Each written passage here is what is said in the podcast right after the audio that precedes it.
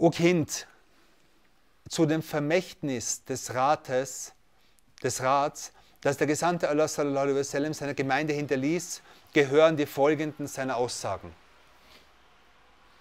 Also der Sheikh weist jetzt darauf hin, eigentlich habe ich nichts zu sagen. Der, der, der, wo Heilung, der, der die Heilung gebracht hat, ist der Prophet sallam und, und, und hör, was er sagt und du wirst drin, du wirst drin die Lösung deiner Probleme finden. Okay? Ein Zeichen, dass Allah subhanahu wa ta'ala sich von seinem Diener abgewandt hat,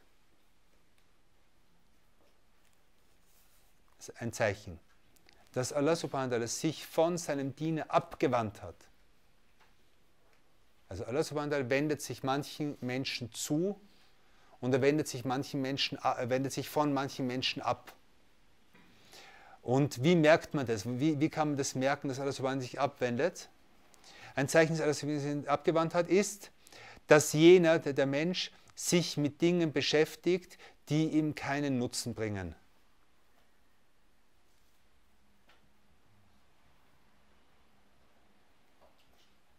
Nee, nee.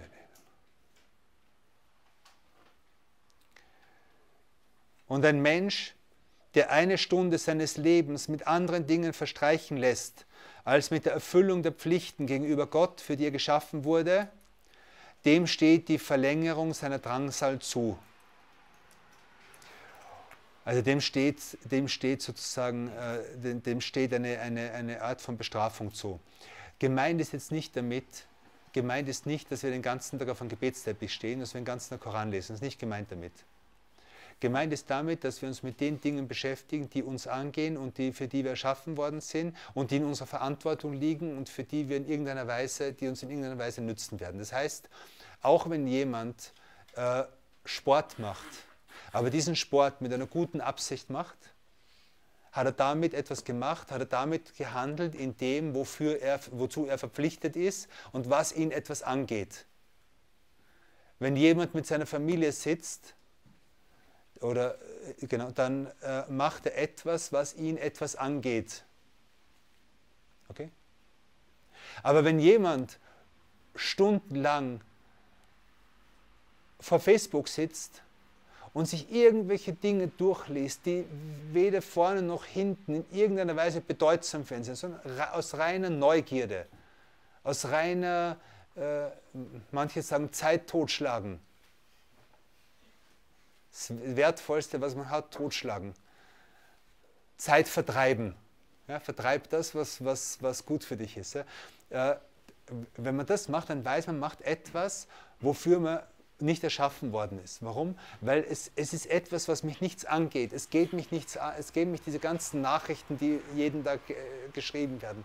Das meiste, geht, das meiste geht mich nichts an. Das heißt nicht, dass man keine Nachrichten lesen darf. Aber man soll Nachrichten lesen nach dem, nach dem Muster, okay, wo habe ich etwas zu tun? Wo kann ich etwas beitragen? Wo kann ich etwas beitragen, zu, zu, was Gutes für die Menschen machen? Wenn, wenn ich von, dem, von der Perspektive Nachrichten lese, habe ich was Gutes gemacht.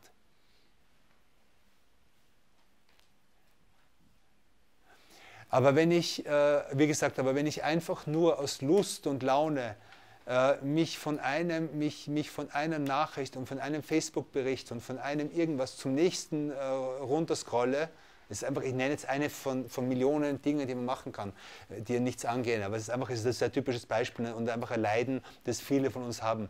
Äh, dann, dann weiß man, dann soll man das Zeichen nehmen, okay, etwas stimmt in mir nicht und Allah subhanahu wa ta'ala wendet sich von mir ab.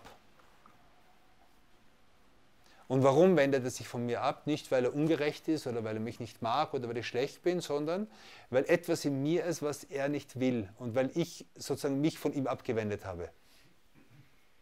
Okay? Genau. Und wer das Alter von 40 Jahren erreicht und das Gute in ihm, das, äh, und das Gute in ihm überwiegt nicht das Böse oder das Schlechte, der möge sich auf das, hier steht, auf das Feuer, auf die Strafe des Feuers vorbereiten. Das heißt, 40, 40 gilt im Islam als so ein Wendepunkt. als so ein Punkt, wo man, also es, es gab manche, es gab manche, äh, es wird berichtet von manchen, äh, von manchen frühen Muslimen, dass sie mit 40 sämtliche Turnierbeschäftigungen eingestellt haben und sich nur mehr auf den Tod vorbereitet haben. Ähm, 40 ist eine ganz wichtige, ist eine ganz wichtige Zahl, sozusagen im, im, im äh, wichtig, wichtiger Lebensabschnitt im, im Leben eines Menschen, weil vieles nach 40 sozusagen äh, äh, bergab geht. Oder, und der Mensch soll wirklich mit 40, also mit, mit 40 soll man ernsthafter werden, sich auf den Tod vorzubereiten. Natürlich, manche sterben mit 20, manche leben mit 90 noch und so weiter. Aber, aber 40 ist ein wichtiger Marker. Und viele von euch, so schätzungsweise, sind 25 äh, und ihr werdet sehen, es geht schnell, bis man 40 ist. Und das ist einer der Ratschläge, einer der, eine der guten Rate, die man nie hört, wenn man jung ist. Denke mir, die alten Leute reden immer so. Aber ihr merkt, ihr merkt ja, wie schnell, wie schnell es von einem Ramadan zum anderen geht. Und dann kann man sich vorstellen, äh, wenn es ist, wenn es noch einmal sich 10, 20 Mal wiederholt und dann man plötzlich alt. Gut.